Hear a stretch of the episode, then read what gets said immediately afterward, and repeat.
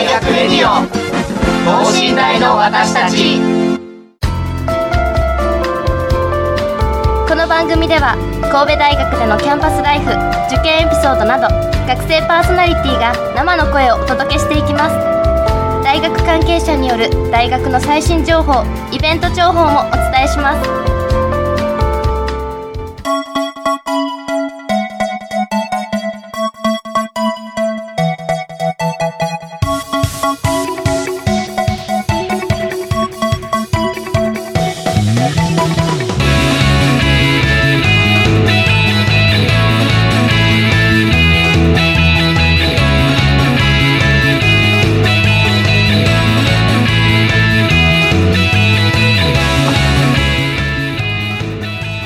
こんばんは。国際人間科学部2年の中川萌香です。え私は普段神戸大学放送委員会に所属していてえ今回初めてパーソナリティを務めさせていただきます。まあ、あの普段放送委員会ではこうラジオをやる機会あるんですけれども、まあ、こういったラジオは本当に初めてなのですごくドキドキしています、まあ、楽しくやっていけたらいいなと思っております。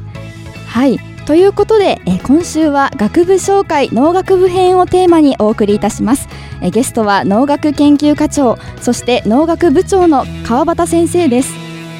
農学部といえば、えー植物や動物そしそれから、えー農業などについて学ぶというイメージがありますがまあ実際はどのような講義があってさらにどんなことを学んでいる学生がいるのでしょうか、えー今回先生にじっくりお話を伺いたいと思います。この後ゲストの登場です。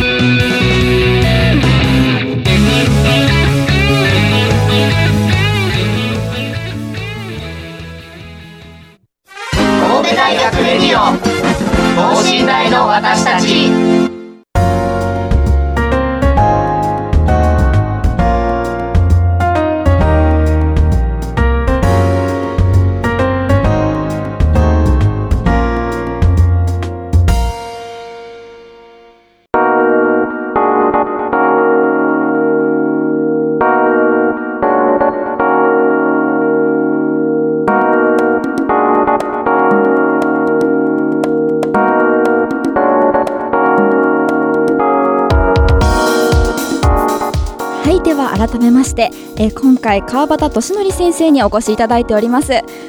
本日はどうぞよろしくお願いします、どうぞよろしくお願いします。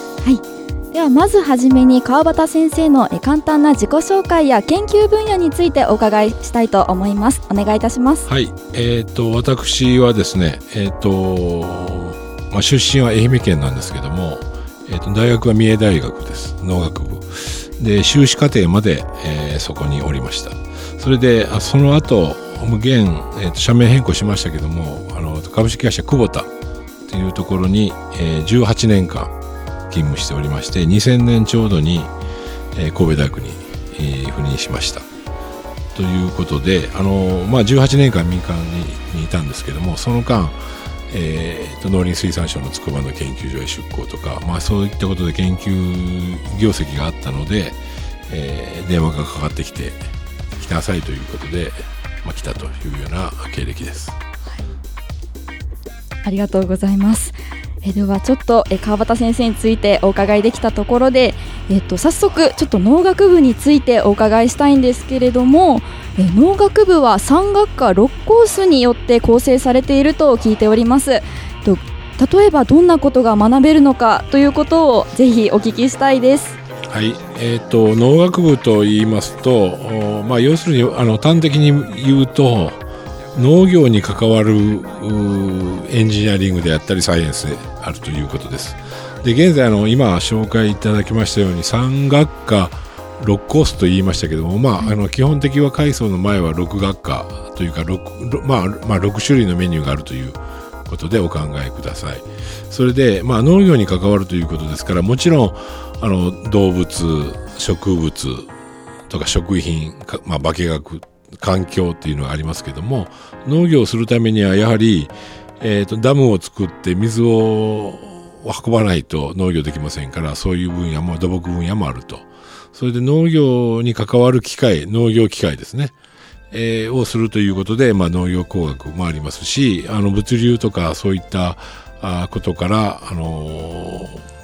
農業経済という分野もあります。ですから、まあ、農業に関わる、まあ、専門であれば、まあ、どのようなことをやってもいいということですけども一応神戸大学の場合には6つの分野があるということです。はい。ありがとうございます。農業に関わりがあることを、えーと、いろんなことを学ばれてあ学ぶことができるんだなということが分かりました。あの学部のこう男女比率についてちょっとお伺いしたいんですけれども内訳はどんなふうになっていますか、はいえー、近年、まあ、この10年ぐらいはだいたい60%以上が,、はい、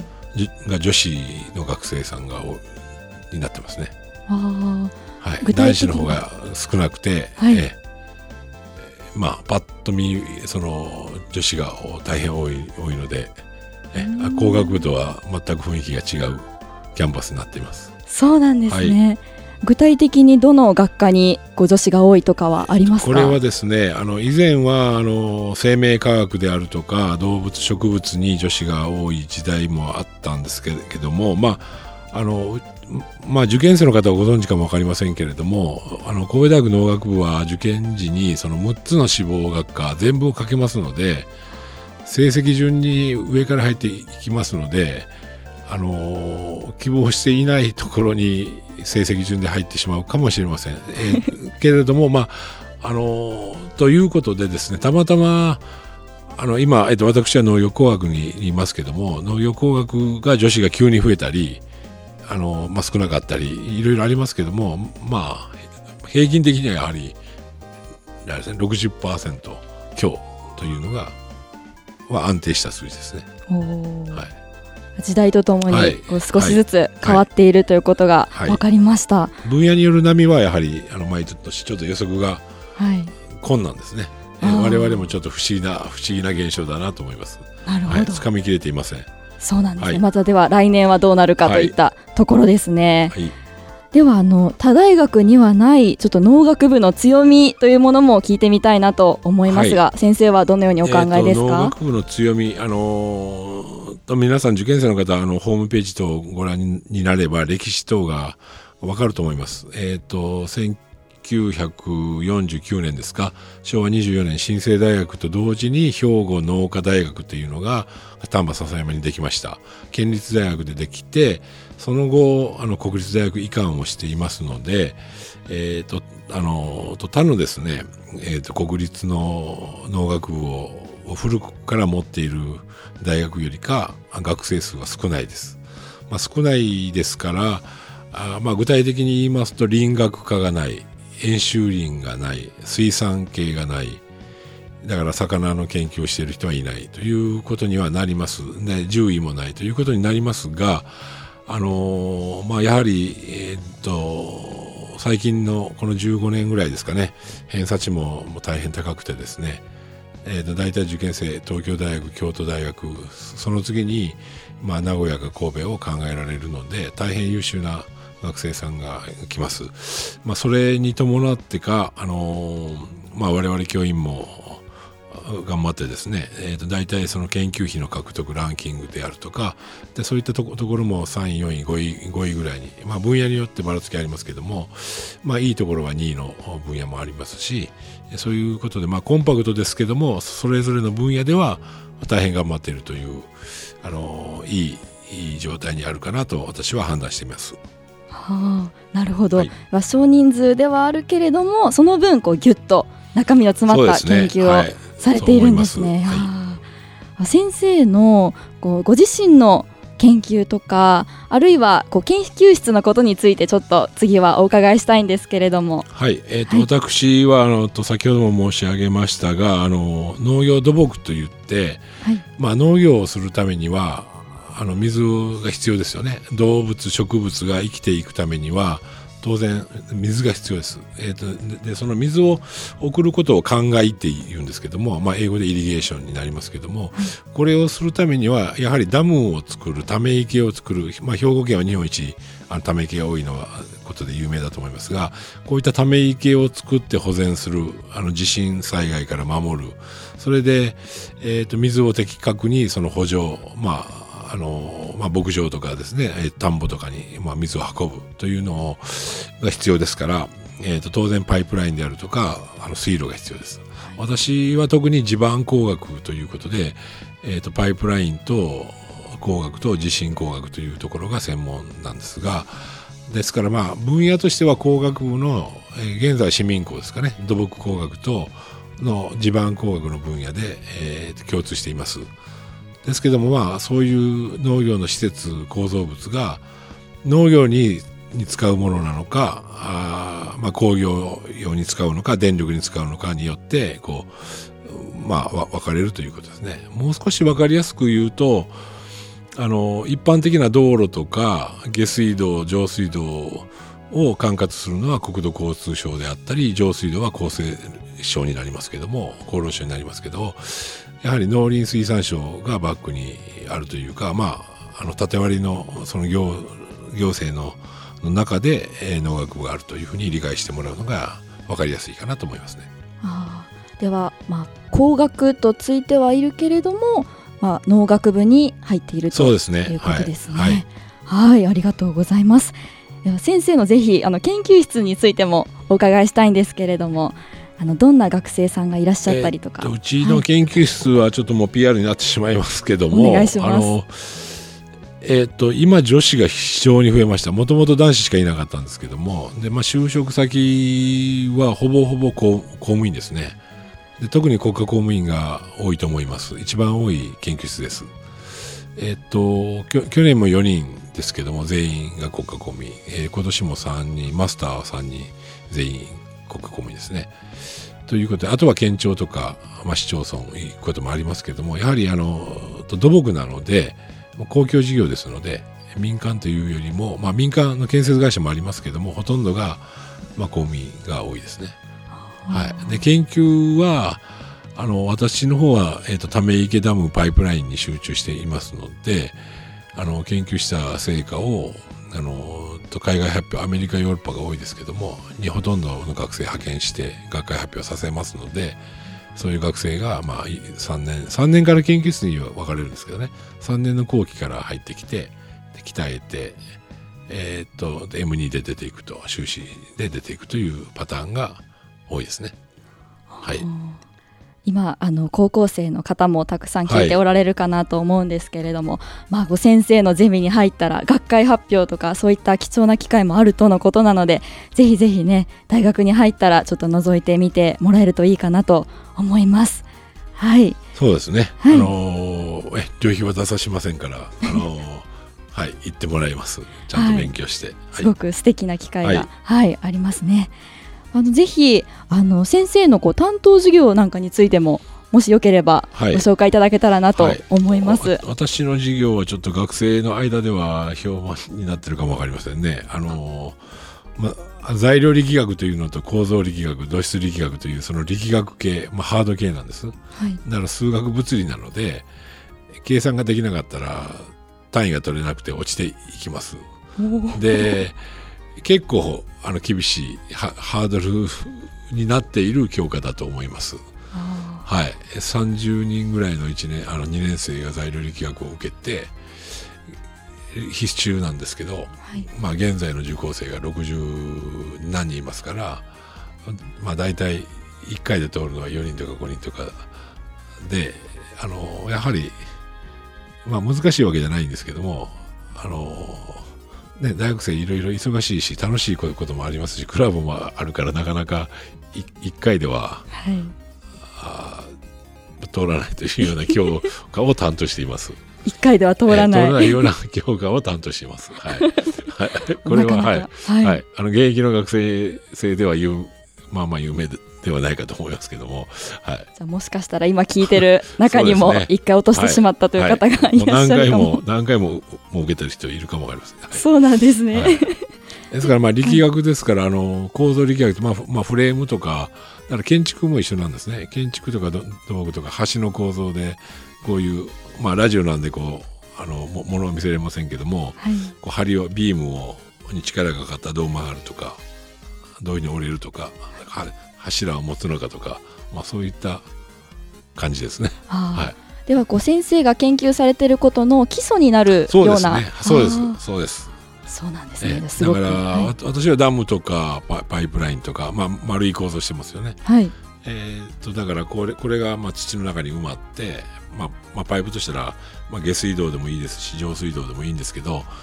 農業用水は一番口径が大きいです。直径が。3メートルまでありますので、えー、と皆さんあの地下構造物っていうととあの目に見えないので監視がないかも分かりませんけどもこの道路の下でもものすごく下水道とかいっぱい通ってますし通信ケーブルもあるしそういうのが農業でも水がどんどん通ってて蛇口をひねれば田んぼに水が入るというような時代になってきてますので、はい、そういう部分を担当しているというか、はい。はい。そういうのが壊れない壊れるというところ安全性とか、まあ、地震による耐久性とかを検討しようとするとそういったあ基本の力学がベースにあるということですね。うんはい、すごく大切な授業だなんだなということが分かりました。はい。あのーちょっとお話は変わっはいてしまうんですけれども、その先生が今ご自身でべ研究されていることについて、あのーどういう経緯でそそそれに興味をこう持たれたのかなというところ気になります。なるほどこうこれはですね興味を持たれたという持たれたと言わ言われても困るんですけどもあの高校時代に、はいあのまあ、地下鉄の工事とか土木工事が日に日にこうこう朝高校に通学する時の状態と帰りに見る状況とでどんどんその道路に蓋がの位置が変わっていって地下が掘られているというようなことがありましてやはりあの、ま、男子は土木がいいだろうと勝手に思いましてであの土木へまあ進もうと思いましてで、まあ、高校の先生からはあの、まあ、農業の土木をするんであればこういう大学が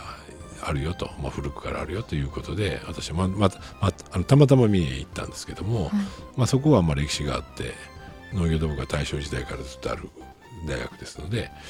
でそこで行ってで、まあ、就職はあの、まあ、大阪の近くがいいかなと思いましてあの本社が大阪にある久保田を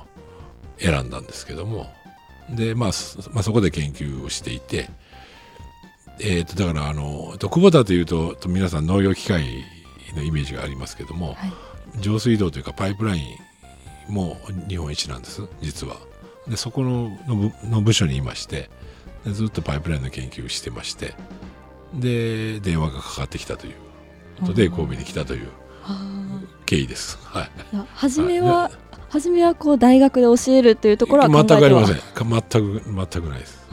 はい、もう修修士課程しか出てませんから、はい、修士を出て、はい、もう、はい、あのパイプを埋めたらどうなるかということに興味があってそそこへ行きました。でもまあこうフィールドは違われどこうずっと同じようなことをこう研究対象としてこう見てあの、まあいらっしゃるんですみね。見たというか、まあ、たまたまたまたまですけどね。はい、はい、も申し訳ないですけど、はい、いえいええありがとうございます。もやっぱり今日、あのち小さな世界なのでやはり学学生時代からそのそのいろんな大学の先生ともはいうん交流がありましたので、はいえーとまあまあ、民間にいましたけどその研究成果がどんどん出て発表学会で発表してましたので、えー、と神戸大学の先生があのそれを評価してくれててでろあのあの論泊で神戸大学あの、えー、と学位は神戸大神戸大学です。でその時にあの川端君は民間にいるからあというのと内容がえ工学なのであの学位も農学じゃなくてこあの工学にしといたよとか言ってあの学位はだから工学工学博士です。はいそうなんですね。ええ結構ねあの、えっと、私の研究室の話じゃないんですけども、はい農学部の先生って獣医も大大勢いますし医学博士も多いですし工学博士も多いです。そうなんですええね。えっと、ですからいろんな分野の人がいます。だからあの、えっと、話元に戻しますけどあの応用生命科学なんていう大変人気のあるコースの教員は、まあ、医学系に近いので、あの農学の修士出てから医学博士を取るとかあの医学博士も多いです。あのあのメディカルドクターじゃないですけどね、はい、そういう先生もいますしもちろん獣医も大勢いますし、はい、ねいろんな分野の連中が集まってます。それが農学部の面白いところというかなぜだけど目標はあの日本の食料生産をどうするか自給率この40%ぐらいしかないね。この自給率どうすればいいのかということが、まあ、最初目的だと思いますけども、そういうのに興味がある方が来ればいいと思います。はあはい、まあこう農学部でいろんなことが学べるっていうところの背景にはさまざまなバックグラウンドを持った先生がいらっしゃるっていうところがそうですね。あるんですね。はい、はい、ありがとうございます。ではちょっとこう先生の今後のこう研究の目標であったり取り組む予定のことがあればぜひお聞きしたいです。取り組むことですか？今あのーえっ、とやはりねあのー公共事業、えー、と私の専門でいうと公共事業ですので、はい。公共事業となりますと農林水産省の委員会であるとか農林水産省の設計の基準であるとかそういったマニュアルにに携わってあの言っていういう仕事が一番あのいいと思うんですけどもね。あの影響が大きいというか全全国民というか全世界に影響を与えますので。でそういう意味から言うと私も2000年に赴任してきてちょうど20年ですけども、えー、と優秀な教え子たちがいっぱい出てきましてあのほとんど今私が行ってるその農林水産省の委員会でもあの教え子が増えてきてですね。あの若手で参画してもらえてて。だからまあ神戸大学に来てあの育ってくれて、まあ、彼らああの私としてももうあと定年までもう少しですけどもいいかなとまあまあまあよくやったかなと思ってじ、まあ、自分ではあのある程度満足しています。ははい。で、あとね、あの、ちょっと、あの、自分のことばっかりで、だといけないんですけども、あの、フィールドっていうのを皆さん気にされると思います。で、全国に80以上の農学部、農学系の大学があるんですよ。はいあるんですけども、本当は農学部の設置審、あの、文科省が認める農学部として認めていいよっていうのは、本当は農場を持ってないといない、ないといけないですね。それで農場はですね、うちはちょっと遠いですけども、70キロ離れた葛西にあるんですけども、これは大変有名で、えっ、と、それを教育拠点としてですね、えっ、と、他のその農場がない大学とかの学生が来て教育をサポートしてるんですね。それは近畿の中では、あの、全国では8大学しかないです近畿の中では神戸大学が一番最初にその認可を取ったんです。でそれで数年遅れて4年ぐらい遅れて3年だったかなあの京都大学のの農場が取られまして近畿では2校なんですよですから大阪府立大学とかあの漢学とかこのの辺りだったらあの生物系植物系、えー食品系の大学であの農場がないところの学生が学生さんがあの葛西に農場に実習にに来ていますので今もう大入り満員でもう職員も大変な状況です。はい、ぐらいあの、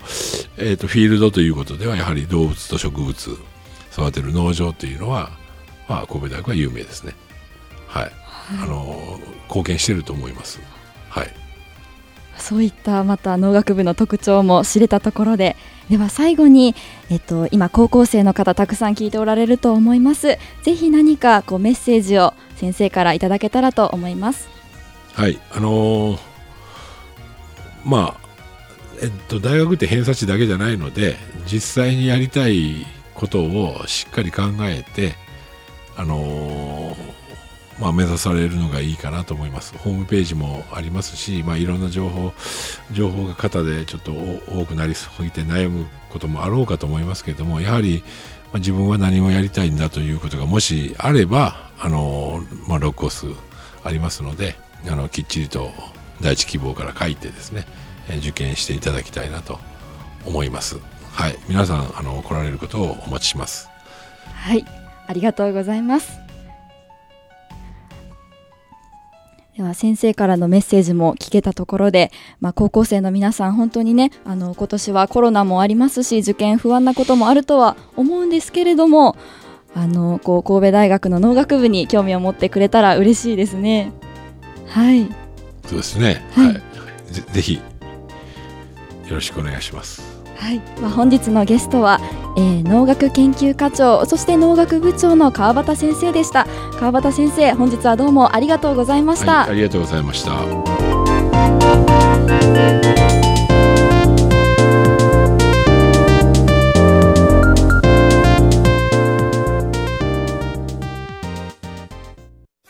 神戸大学レディオ等身大の私たち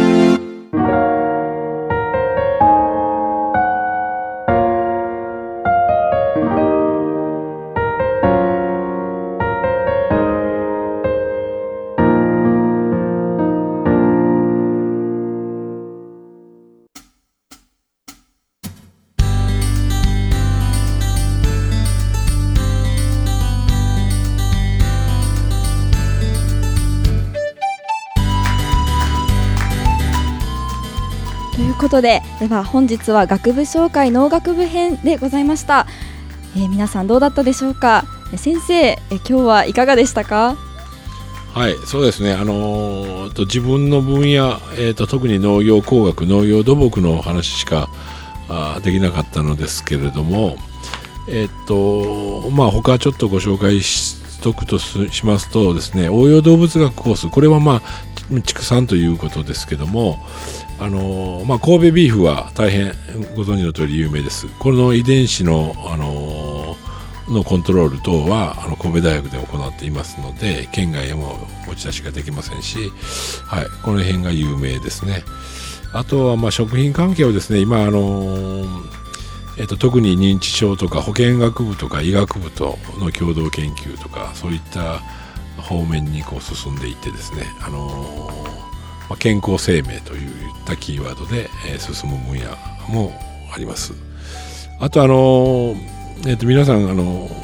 と食は応用機能生物学というとこね昆虫の研究室も2つあります。これ昆虫はどうしてかというと、まあ、理学部の昆虫と違うのはこれやはりあのミツバチとかあの植物のその受粉とかにはですね必ずその昆虫が必要です。ですからあのどうして農学部に昆虫があるのか昆虫を食べるわけではなくあの植物をまああのまあ、稲とか麦とか、えっと、果物ですねこういったものがあのまあ、えー、なるためには昆虫が必要ですあるというようなことで昆虫もあるということですね。あとあの農村計画とか環境とか景観とかですね。こういったあの農村の環境とか都市計画というのが市民工学にありますけども同じように農村計画という農村のあの生き方中山間あのあとは都市とのあり方ですね。っていうのが今後ますます重要になってくる分野で農業経済学というのもここはあの募集人員が10名しかいないんですけども大変人気があっていつも競争力倍率が高い。ですけども大変面白い留学生も多い、えー、分野ですのでぜひお考えていただけたらいいかと思います。はい、はい。またあの農学部にこう興味を持ったよという方はあのホームページの方にすごく表紙のおしゃれなパンフレットが載っておりますので、ね、そちらを見ていただけたらいいかなと思います。本当に表紙が可愛いです。ね。はい。いや今日あの本当に私もこのラジオに出させてもらうのは初めてですごくドキドキしていたんですけれどもあの先生から本当にいろんな話が聞けてよかったなと思っています。あの学部が私は国際人間科学部なので農学部は本当にこうあまり接点がないんですけれどもあこんなことを勉強されているんだということですごく興味が湧きました。多分あの今高校生の方はもちろんですけど在学生の方も聞いておられると思うんですね。あの別の自分とは違う学部について聞く機会というのはなかなかないので新鮮なあの会になったのではないかなと思います。はい。